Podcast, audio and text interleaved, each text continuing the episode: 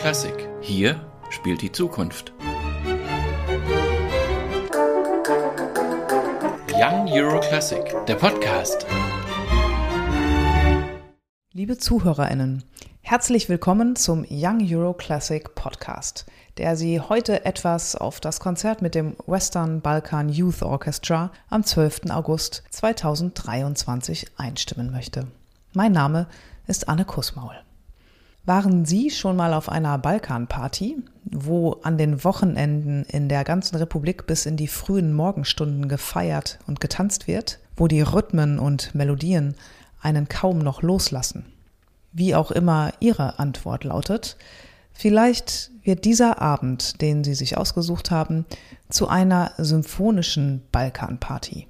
Auf jeden Fall verspricht er ein sehr rhythmischer und dynamischer zu werden denn die jungen Musikerinnen aus sechs Balkanländern haben ihnen eine musikalische Rundreise durch einige Länder des Balkan und den sie umgebenden mitgebracht.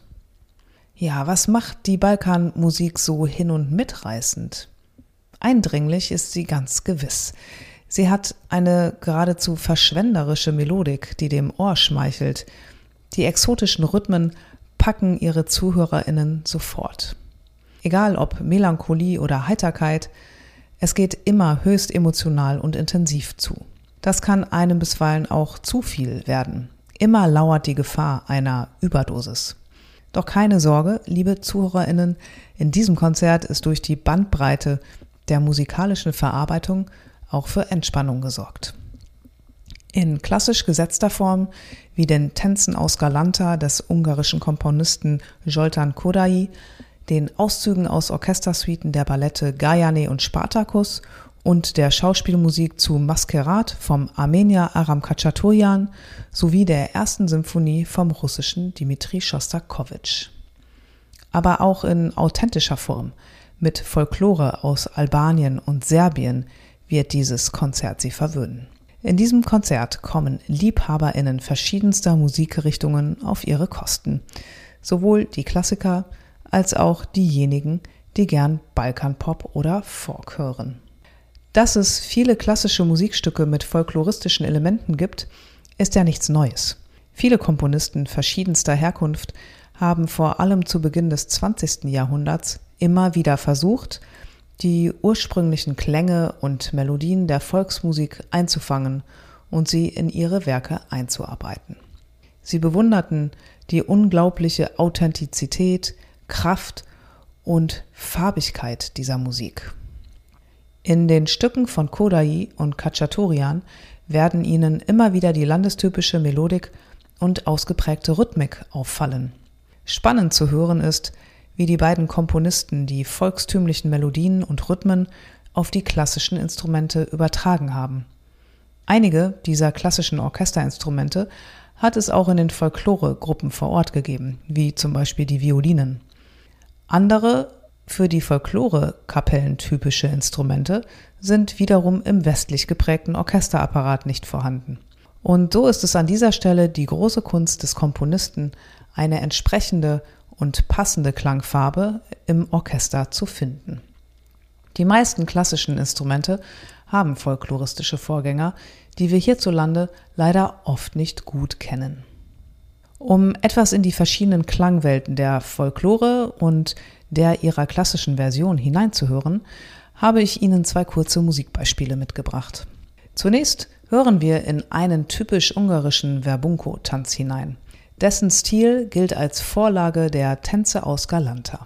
Gespielt wird er von einer typischen Besetzung mit Geigen, Kontrabass und Zither.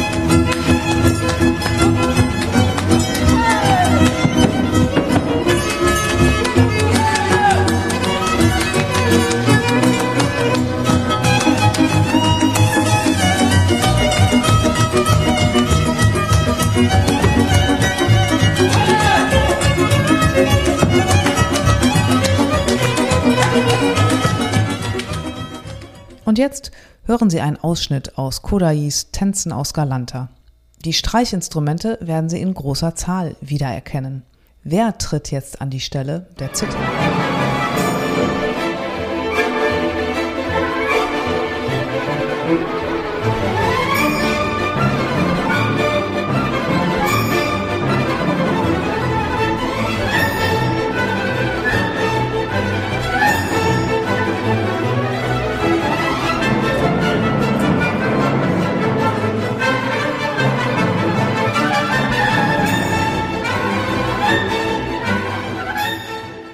Zwei der balkantypischen Instrumente werden Sie in diesem Konzert sogar im Original auf der Bühne hören und sehen können. Beim serbischen Stück für Akkordeon und einem albanischen mit der Çifteli. Was genau eine Çifteli ist und wie sie klingt, dazu hören wir jetzt ein paar Töne und Worte der Solistin Hava Bekteshi.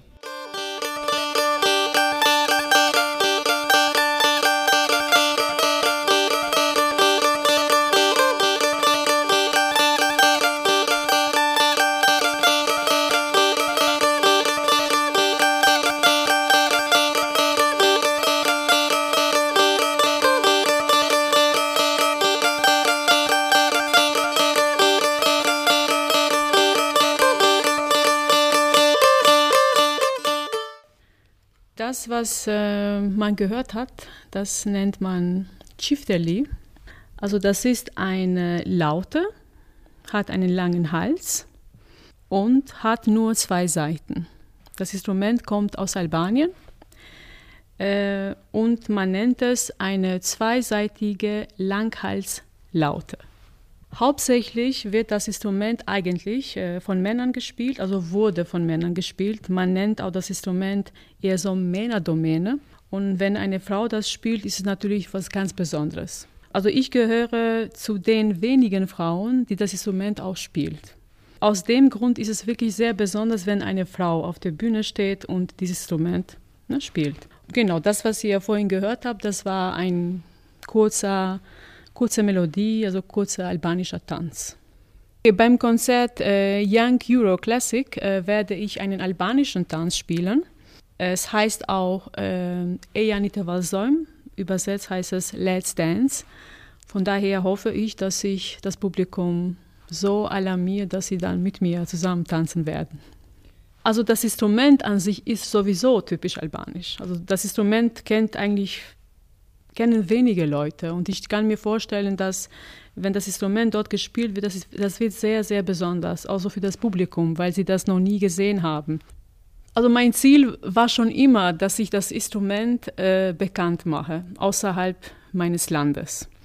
Und äh, bis jetzt ist es mir gelungen und äh, der Auftritt jetzt im Konzerthaus Berlin bedeutet mir sehr viel, weil das ist wieder ein äh, Schritt im Voraus, wo das Instrument noch bekannter werden könnte.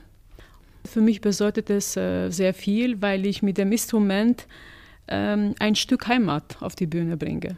Das heißt, mit meinem Auftritt hoffentlich werde ich das Publikum in, auf eine Reise nach Albanien schicken. Und das wäre doch was Tolles. Am Schluss des Konzerts des Western Balkan Youth Orchestra steht die erste der Sinfonien eines großen Sinfonikers, Dmitri Schostakowitsch. Im Gegensatz zu seinen späteren Sinfonien bedient der Komponist sich hier eines eher kleinen Orchesters.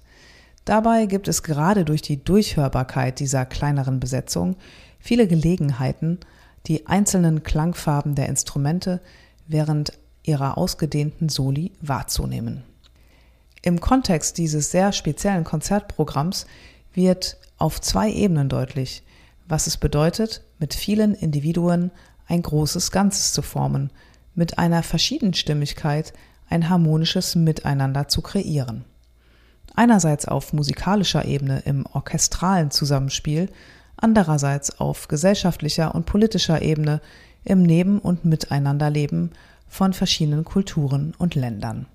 Der Balkan, der oft nur als krisengeschüttelte Region wahrgenommen wird, bietet einen Reichtum vieler kleinerer Länder, die alle eine eigene faszinierende Kultur und Musik haben und bereichert so den europäischen Raum ungemein. Das werden wir am Konzertabend sicher hören und spüren und dabei wünsche ich Ihnen viel Freude. Young Euro Classic, der Podcast.